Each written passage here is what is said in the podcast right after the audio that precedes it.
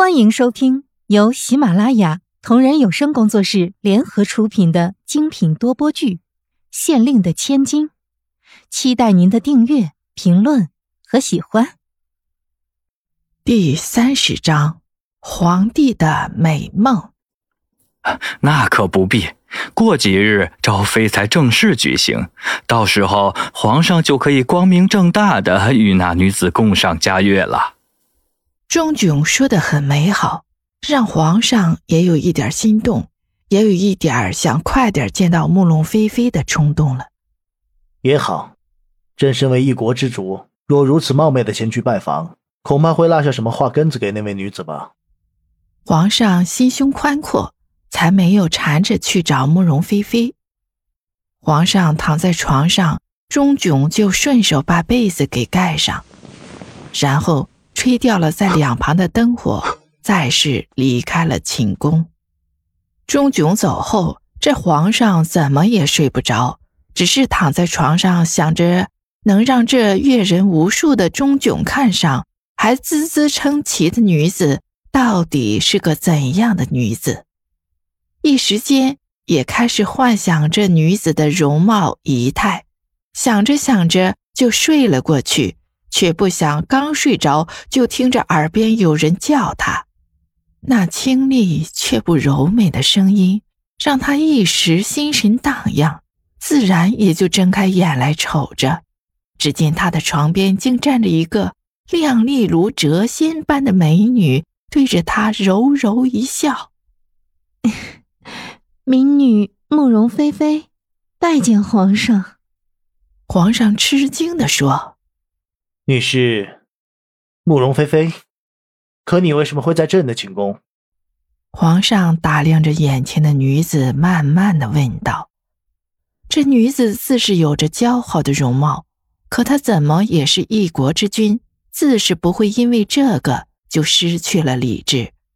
他所惊艳的是女子周身流露出的气质，此女有着大家闺秀该有的温婉端庄。”却又流露出一股不服输的坚韧气质，也能让人看出她的活泼性子。女子盈盈一笑，温婉的说道：“皇上，不要问我怎么来的，只是猜中了皇上的心思。皇上想我了，我自然也就来了。”皇上听了这不合常理的话，竟然也微笑着说。是呢，你能猜中朕的心思，那又是怎么知道朕想你了？又是怎么来到这儿的呢？虽然美人在怀自是好的，可做了皇帝的也不会简单的。不过那女子也并不惊慌，只是微笑着说：“我既知皇上心思，自有为皇上解忧的能力。皇上切莫辜负了这良辰美景。”听到这个说法，皇上哈哈一笑，爽朗的说道：“哈哈哈，如此说来，倒是朕小家子气了，辱没了姑娘的气度。你说的有理，如此良辰美景，又有美人在侧，的确是不能辜负的。”顿了顿，又继续说道：“那不知道姑娘打算如何陪朕度过这难得的良辰美景？”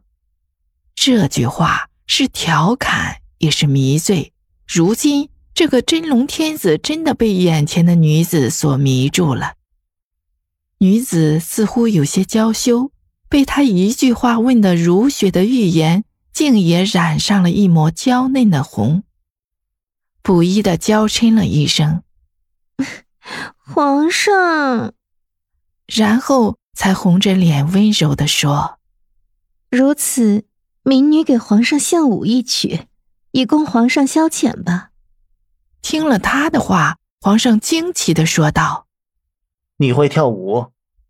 虽是问话，可似乎早已相信了，眼中流露的只是惊喜，并非是怀疑。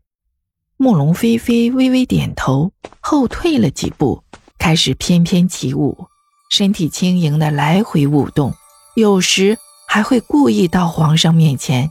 用帕子微微的撩拨他一下，只是在他要伸手触碰的时候，却又总是适时的收了回去。